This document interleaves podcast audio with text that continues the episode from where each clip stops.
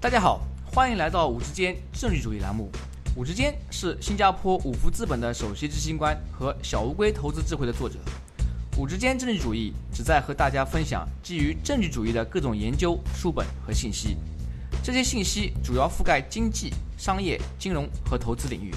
在本节目中，我们不会讨论任何五福资本的投资产品信息。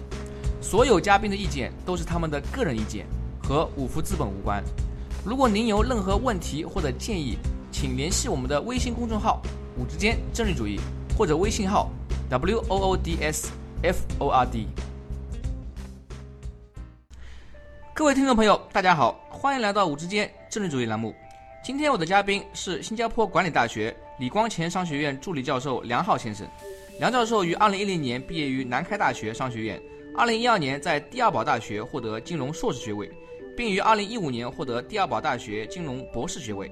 梁教授主要的研究方向为公司财务、公司管理、企业社会责任、法律和金融以及国际商务。今天我们要讨论的话题是中国国有企业的全球化。梁教授您好，欢迎来到我们的节目。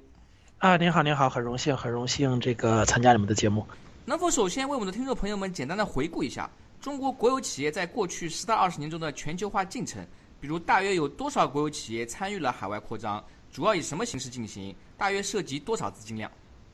呃，好的，呃，可以说这个中国企业最近这十几年，呃，进行海外投资，尤其是国企的海外投资，叫 ODI（Outward Direct Investment），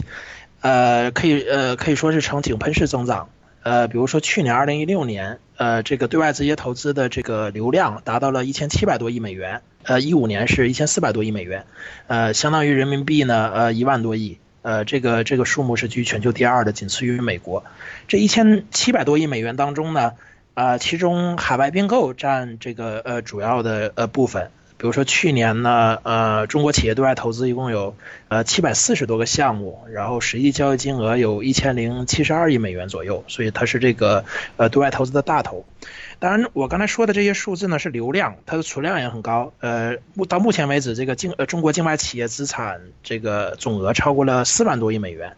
在这个金融危机之后，全球呃经济整体复苏呃疲弱乏力的状况下呢？中国对外投资实现了连续十三四年的增长，而且年增长率高达百分之三十五和四呃三十五到四十，这个是非常高的。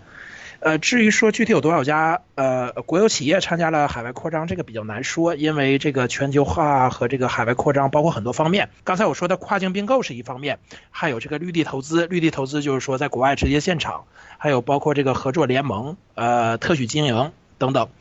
呃，联合国这个贸易和发展会议呢，就 UNCTAD，它有一个衡量企业国际化的指标。这个指标呢，是把这个三个方面做这个平均值。呃，一是企业海外资产占总资产的比重，呃，第二是海外销售额占总销售额的比重，第三是海外员工占这个总员工的比重。呃，我们论文当中呢，也这个我自己的研究当中也用的是这个指标。按照这个指标呢，绝大多数的这个上市国有企业都有海外扩张。这个商务部和外管局的网站上有许多详细的数据，大家可以可以呃仔细参考一下。那么刚刚梁教授给我们介绍一下，就是说我们如果回顾过去十多年，特别是二零零八年金融危机以后，中国的国有企业在海外扩张，它的速度呢是非常非常快的，特别是在那些直接的跨境并购方面啊，年增长率超过百分之三十，特别是跟那些发达国家比啊，像美国、英国、欧洲，我们是一枝独秀啊。非常明显。对，大家可能另外一个比较感兴趣的话题是什么呢？就是跟我们的民营企业相比，国有企业的全球化扩张是属于更加积极，还是相对来说比较缓慢？两者之间差距有多大？可以这样说吧，这个在这个中国企业走出去，中国政府推行这个走出去战略的呃最初，呃国有企业是被视为国家队，呃它是主力军。呃，中国政府也给这些国有企业许多的优惠政策，积极推动他们国际化。当然呢，这个呃，这个也可以理解，因为这个国有企业有更多的政府资源，有更高的这个风险控制能力，所以在这个对外扩张的初期呢，呃，他们是主力军，也不足为奇。呃，比如说二零零零年的时候，国企在这个所有对外投资当中呢，这个占比高达百分之八十。呃，在我们这个呃我自己研究的样本里面，当然取决于我们对这个国企、私企呃这个定义不一样，也是超过百分之五六十的。呃，但另一方面呢，我们也看到这个民营企业这个私企在国际化，呃呃呃的他们的国际化也在不断提升。到目前为止呢，这个呃，我查到的数据是，这个民呃国企和民企在海外投资啊，就是这呃零呃一六年到一七年，基本已经平分秋色啊，各百分之五十，甚至呢，在某一些领域呢，民企已经成为了呃海外扩张的这个主力军。根据我刚才提到的这个联合国这个贸易和发展会议的这个国际化指标呢，呃，像联想啊、腾讯呐、万达呀这些民企呢，他们是国际化呃程度中最高的中国企业。当然呢，许多国有企业的这个国际化程度也很。高，比如说这个中国远洋运输集团，呃，中国铁道建筑总公司，中石化，中石呃中海油，中国五矿，呃，另外值得注意的是呢，就是说这些中国企业，国企也好，民企也好，他们走出去呢，呃，也不光是这个呃出去买。呃，他们呢，这个在全球价值链中的位置也在不断上移，所以我们观察到的是，现在对外投资增长最快的行业呢，呃，主要包括金融业、这个先进制造业、租赁和商务服务业。所以我上面提到的那些国际化程度比较高的公司，呃，比如说这个呃联想啊、腾讯呢，就是就是很好的例子。那么看来啊，事实上，如果我们分析中国企业在海外并购或者是对外投资这方面的这个过去几年发展呢？我们的民营企业跟上的速度很快，啊，就像您刚刚提到，在两千年的时候，可能绝大部分百分之八十左右都是来自于国有企业，但是呢，到了最近二零一六年、二零一七年，民营跟国营基本上已经平分秋色，各百分之五十。这个现象呢是非常有趣，就是让我们也可以理解到这些民营企业他们的活力以及对于海外扩张的这个需求啊。嗯嗯。那么我们回到刚刚提到这个国有企业走出国门，当时。政府推进国有企业全球化的主要动机是什么？全球化可以为这些公司带来哪些好处？这样讲，这个呃，不管是国有企业还是民营企业也好，他们进行全球化呢，都有一些共同的这个动机。那比如说这个实现资产的这个全球配置，那对于国有企业来说，它就是国有资产的这个保值增值全球配置，呃，或者说开阔这个新的市场，获取这个国际生存空间。啊，再包括获取资源，比如说这个呃，我们国家国企在非洲和南美洲的投资就属于这一类，呃，还有这企业做大做强了以后，在全球范围内整合产业链，呃，布局这个跨国经营网络，啊，当然呢，就是说还有其他的这个很多这个传统的企业对外投资的这个动因，比如说这个提升品牌价值啊，实现这个产品技术升级，呃，或者向国外学习先进的管理经验。让这些企业，尤其是国企，在这个激烈的国际竞争中得到提炼，呃，培养他们的核心竞争力。啊，再有一点呢，就是说现在呢，这个国际贸易之间还是存在很多的壁垒的，所以呢，直接进行这个贸易呢，可能会受到很多限制。所以呢，对外投资呢，也是一种绕呃绕开这个国际贸易壁垒，呃，从而提高企业经营效率的手段。呃，这些呢，是从这个企业自身的这个。呃，方面来分析的动因，当然这个大的环境呢，也在一定程度上促进了这个国企这个走出国门，走出去。比如说国内的这个环境，呃，对这个企国企海外扩张就有很大的推动作用。就是国家的政策鼓励，刚才我提到了，呃，国家的战略推动。之前我们谈走出去战略，现在呢谈这个一带一路。啊，这个国家希望改善这个整个行业的这个出口结构，助力产业升级，调节外汇储备，呃，提高资本利用水平等等等等。当然还有一些，因为这国企的特点区别于这个民企呢，就是说还有一些经济外交的需求和政治合作。比如说，呃呃，我们国家现在对这个中亚和非洲的这个援建活动，呃，这也可以说是中国企业承担国际社会责任的体验呃体现。所以这个是从国内环境来说的。在此外呢，这个东道国的环境也对中国国企这个国际投资，呃，有一定的吸引作用。尤其是这个东道国，呃，制度环境比较良好，或者说文化跟我们国家的企业比较相近，所以这也解释了为什么这个中国对外投资百分之七十都是集中在亚洲，和还有包括东道国的这个投资营商环境等等。呃，像我现在这个是在新加坡工作，新加坡就是一个很好的例子。新加坡是这个“一带一路”呃这个沿线国家上吸收中国对外投资最多的国家，远远超过其他的这个呃“一带一路”国家。那么您刚刚提到了我们政府啊，在鼓励国有企业走出去的时候呢，一开始是在呃差不多十多二十年前呢是推出这个走出去战略，然后呢到最近的一带一路战略啊，因此从这个方面来看呢，好像感觉啊。政府对国有企业走出国门进行海外投资或者是啊国际化这个行为呢是非常鼓励的，但是另外一方面呢，我们也看到啊，像海南航空这样例子，似乎又让人感觉政府并不那么乐意看到国有企业在海外进行大张旗鼓的并购。那么，所以我相信很多人的这个问题就是，目前我们政府对于国有企业全球化到底持何种态度？呃，我之前呢也关注过这个问题，所以我也查了一些这个这个呃政策文件。呃，我觉得总的来说，中国政府它对这个呃国企这个海外扩张的指导方针呢，可以总结成十十六个字：呃，企业主体、呃，市场原则、国际惯例、政府引导。呃，我本人的研究呢，最主要的就关注这个后面这四个字：政府引导。呃，就是说呢，一方面呢，政府希望这些企业呢，呃，在国际资本市场按照国际资本呃资本市场的这个这个呃规则来呃进行投资，而且呢，以以逐利为目的，但呢又不能完全的以这个盈利为目的。呃，这里呢，这个呃政府引导又包括政府可以通过呃我管它叫看得见的手和看不见的手来引导。看得见的手呢，就呃呃理解起来很直接，就比如说法法律法规啊、政策啊、税收啊这些手段。看不见的手呢，就是。是指呃人事控制，比如说对董事会和经理的任命，还有这个股权安排，这个企业当中有多少的国有股呃国有股成分。另一方面呢，这个刚才你提到这个海南航空的例子，最近两年呢，这个我们也知道，随着这个资本外流和海外投资风险呃不断加剧，政府的这个指导思想也不再是这个一味的鼓励这个国呃国企民企走出去，而是开始收紧监督，遏制一些非理性的海外并购。像海南航空呢，它并购了很多这个非航空业的这个这个行业，呃，当然中国政府也并没有就是说中断支持国企走出去的政策，而呃，它只是不再采取这个放任的态度，而是说呃，这个监管呢更具有针对性。啊，刚刚您提到了啊一个非常有趣的概念叫政府引导啊，嗯啊，就是中国政府的这个对国企走出的这个指导方针之一啊。那么在您的论文。An Anatomy of State Control in the Globalization of State-Owned Enterprises 中，您研究了政府对于国有企业全球化决定的影响作用，能不能为我们的听众朋友们简单介绍一下，中国政府是通过哪些具体手段影响国有企业的决策过程的？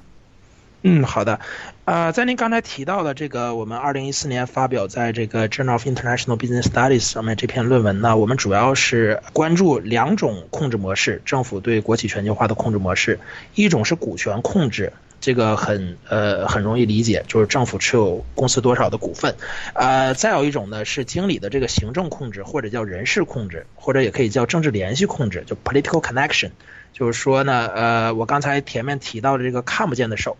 呃，这两种是我们呃在论文中主要关注的，它区别于法啊法规啊政策啊税收啊这些看得见的手。呃，另外呢，最近呢，呃，我在这个荷兰蒂尔堡的这个博士师弟，呃，叫朱海坤，他呃他研究发现呢，国家会通过这个国企内部的资本市场，就是说集团企业之间的这个借贷，来调配国企资金，用来应对这个国内发生呃不同地区发生的这个政治动乱啊、领土争端等问题，然后这些资金呢。呃，往往被用于增加这个就业和员工福利等维稳支出，所以呢，我们现在呃又在关注一个新的这个政府控制全球化呃这个决策的这个控制模式，就是说在当前这个“一带一路”背景下，沿线国家和政局稳定呃安全，这是国企投资的最大顾虑之一，所以我们就在做这个研究，分析一下政府如果如何通过国有企业内部。呃，资本市场来解决对外投资中的这个风险和不确定因素，这种企业集团内部资金腾挪的方式呢，也可能是一种政府影响国企投资决策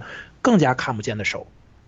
那么刚刚呢，您提到了啊，政府对于我们国企的影响决策方式啊，有两种控制模式，就是通过股权或者是经理的行政控制，或者是政治联系控制。呃，在您的研究中啊，您有没有对比过这两种控制模式？比如说，他们的效果怎么样？是股权更好一些，还是经理的行政控制更好一些？然后政府更倾向于用哪种啊控制模式？有没有一些有趣的研究发现可以跟我们的听众朋友们分享一下？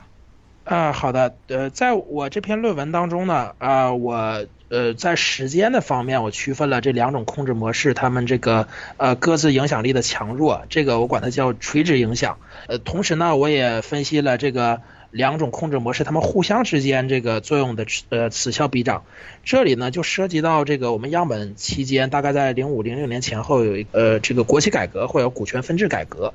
啊这个呢它可以被理解成是一种公司治理改革。呃我们都知道以前呢这个在我国证券市场成立初期呢，这个国有股流通问题这个是一个搁置的问题。所以这个大部分的呃股权是不流通的，有三分之二的股权是不流通的，他们是由国家或法人持股。所以到零五零六年前后呢，这个国务院出台了这个呃推进资本市场呃呃改革开放稳稳定发展的若干意见，然后推动这个股权分置改革，让之前不流通的股份呢变成流通的股份。所以我们相当于把这个这个时间点呢作为一个。呃，类似于做一个实验吧，就是说在零五零六之前，呃，国企的这个治理模式呢，可能更偏重于行政治理，所以它没有这种呃市场监督啊、投资者监督啊，它更多的是这个股权是不流通的，都在国家手里。啊，零五年呃零零六之呃年之后，这个股权分置改革之后呢，呃，几乎所有的中国企业的这个非流通股都被转成流通股了，所以它变成了一种现代化的这个企业治理模式。那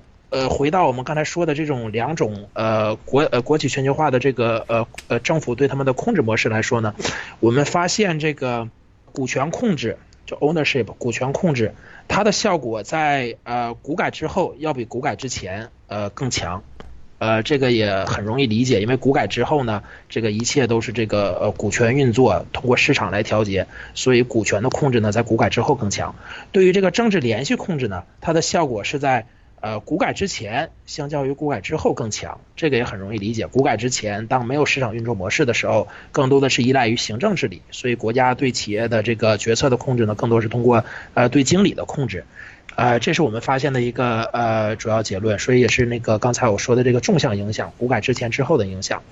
呃，刚才我提到这个横向影响的，就是呃这两种呃控制模式它们之间怎么此消彼长。所以我们发现呢，在股改之前呢。政府呢，它更多的是通过政治联系控制，而不是通过股权控制来影响国企全球化。在股改之后呢，政府就主要通过股权的这个安排，而不是通过政治联系。这个是我说的横向影响。另外呢，呃，我前面呃，这个我们在论文里呢也也分析了一下这个国际化这个过程。我们呢通过一些访谈资料，我们之前采访了一些这个国企的经理啊，我们这个总结出来，呃，这个国企国际化，我们认为它是分两步走。第一步是决定我要不要国际化，第二呢，就是说在决定了要国际化的这个基础上，呃，我再决定我要在多深的程度上进行国际化，就国际化的这个深度。然后呢，结合这两种控制模式呢，我们发现呢，在第一步决定要不要国际化的时候，就这个企业还没有走出去，还在国内的时候。他可能受限于国内的这种行政呃控制，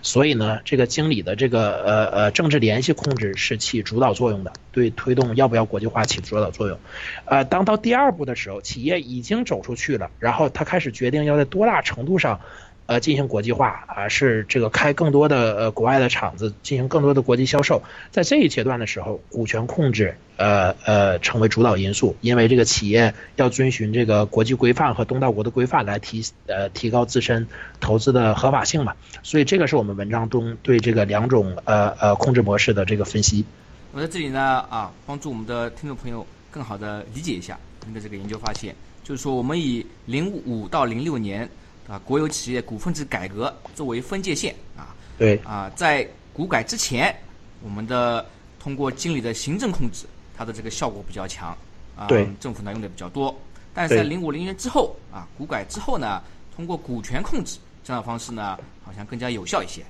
对对对，您这里指的股权控制，是不是我们通常意义上理解的？比如说政府它会。啊，某一些部门作为国有企业的大股东，然后呢，在董事会里边有占有几个席位，然后通过董事会啊一些公司内部的章程决定来影响啊公司的决策。啊，对你说的很对，因为我们知道现代的这个公司治理，现代企业的公司治理，董事会的安排是以这个呃各个股东这个呃出资的这个这个多少来决定的嘛，所以股权控制，比如说国企持有百分之五十的股份，那他们可能在企业决策中就要做啊百分之五十的决策。这个呢，不光是中国的国企，全世界现代企业都是这样的制度安排。所以呢，我们也说这个当这个企业它到了一个。呃这种需要符合国际规范的环境中，当他走出去的时候，或者是当这个呃股改结束以后，这个中国呃国内的这个这个制度体系已经比较规范的时候，他更多的喜欢采取这种根据股权分配来决定呃决策权利有多少的这种模式。然后您刚刚说到呃另外一种模就是经理行政控制啊，让我想起在这个领域有几篇比较有趣的研究，就是说。他们比较了中国国有企业这些领导人的薪酬啊，比如说我们看中国那些最大的国有企业，像工商银行啊、建设银行，哎，你会发现他们的银行董事长以及 CEO 啊，他的薪水其实并不高，可能也就人民币一百来万啊。嗯，对。那么这样的薪水呢，其实如果跟这个不管是国际同行比也好，或者是啊跟那些民营银行比也好啊，是非常非常低的。呃，其中有一个非常重要原因呢，是因为这些领导啊，他们去做，比如说工行啊、建行行长，他的目的不光啊是为了挣钱，背后还有一个政治目的，比如说他可能以后要从政，那么做了几年这个银行领导之后呢，他可能会被提升到啊商务部或者是财政部之类的。那么，我就在想，这个是不是也是您所说的这个行政控制的啊例子之一？就是政府它最后啊，它也可以通过可以。向那些领导人提供一些政府的职位，间接的影响他们的工作积极性，并且影响到他们的对公司的这个决策。呃，对这个你你你说的很对，而且确实也有很多的这个呃文献呢，啊，他们发现了这样一个规律，就是说在这个呃国企任职以后呢，呃呃呃很多这个经理又跑到这个政府去任职，或者呢政府呢又把以前在某个地区呃的政府官员调到国企，比如说这个中石油原来的这个董事长呃蒋洁敏就是一个很好的例子，呃这这种情况呢在中国很很普遍，然后其实我用类似的数据呢，我在呃我我我我。之前又写了另一篇文章，就是来看这个薪酬的。就像你刚才说的很对，像中石油、中石化这样很大的企业呢，他们的这个这个呃呃呃总经理的薪酬也不过百万，所以呃很大的这这个就是说他们的这些呃经理的这个呃动机，这个 incentive 可能就呃并不完全是出于呃呃盈利和挣钱，他们呢很多的动机是来自于呃跟企跟这个政府搞好关系，然后呢可能在一定程度上也影响他们未来的这个。呃，政治生涯和职业生涯。那么我们啊，站在今天，如果回顾历史，在过去二十年啊，我们从一开始走出去，然后“一带一路”啊，如果我们总结这十到二十年的这个国有企业全球化进程，您觉得它算不算成功？呃，我个人认为，总体来说呢，还是很成功的。就是说，大部分的这个国企对外投资呢，还是盈利的。而且呢，这里我们要注意的一点就是说，呃，我们关注的是国企，就是说它的国际化跟民企不一样的一点呢，就是说它呃盈利是一方面，但是它也不局限于盈利。所以许多这个国企在海外的投资呢，尤其是近几年来在这个“一带一路”倡议下开展的投资活动呢，呃，投资活动呢，很大程度上它打出了中国的品牌和国际影响力。比如说现在呢，呃，中石油、中石化、工商银行、中国移动、这个华润等等这些名字都已经是这个在国际上家喻户晓的名字了。啊，当然呢，这其中呢也有一些这个教训。呃，那比如说金融危机之前，中投对这个黑石的投资呢，呃，许多人这个批评就是说这个投投资是不是这个呃达到了应有的收益？然后另外呢，这个呃，因为国企它以这个国家的身份在这个呃投资国外呃某些行业，比如说这个能源行业的时候呢，它会它会受到这个东道国的这个呃阻碍和严格的审查。呃，例如这个反垄断审查，还有这个国家安全审查。前几年呢，我们中国有这个好几百家企业，这个他他们投资这个澳洲的矿业，就受到了这个澳洲政府的这个阻挠，这个就是一个很好的例子。还有像这个华为，华为虽然呢，我们认为它是民企，它在这个投资美国的公司的时候，这个 Threeleaf 公司大概是两千呃二零一一年的时候，也因为它这个总裁任正非呃有这个军队背景。而被这个美国美国政府否决，所以这些呢都是这个呃国有企业在进行对外投资的时候呃遇到的阻力和挑战，呃也是值得这个呃关注的地方。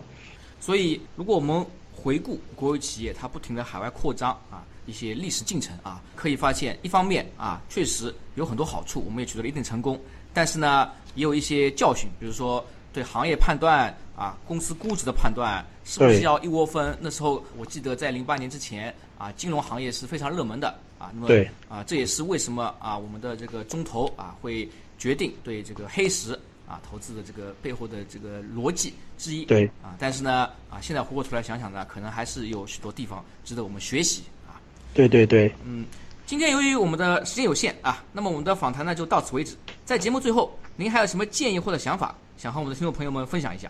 我一个呃主要的这个想法呢，就是说关于产学研相结合。像我昨天其实昨天半夜刚刚从这个西安开会回来，因为我刚才提到我最近在关注这个“一带一路”的这个研究，这个西安是古代丝绸之路的起点，也是现在这个“一带一路”上的重要城市。所以我在西安的时候呢，跟国内的很多学者做了一些交流，然后也联系了一些这个企业调研。因为呃，像我我我本人是这个金融经济呃背景出身的，呃，当然我现在也在跟管理学的呃呃同事呢做一些研究，呃，所以我有的时候比较不同的学科，以及把这些学科的理论呢跟这个实践相联系。我觉得我们这个经济学也好，管理学也好，我们在理论假设上有许多的局限性，而且呢，我们在讨论中国问题的时候，这个建立在西方制度基础上的经济理论，往往不适用于这个中国和其他许多这个新兴市场国家的实践。比如说刚刚我们谈到这个中国国企呃对外投资，那我们之前谈到很多这个企业对外投资的决定因素。呃，可能很难去解释我们为什么在金融危机之后，呃，中国企业还这样这个呃呃这个 ODI 活动这么欣欣向荣。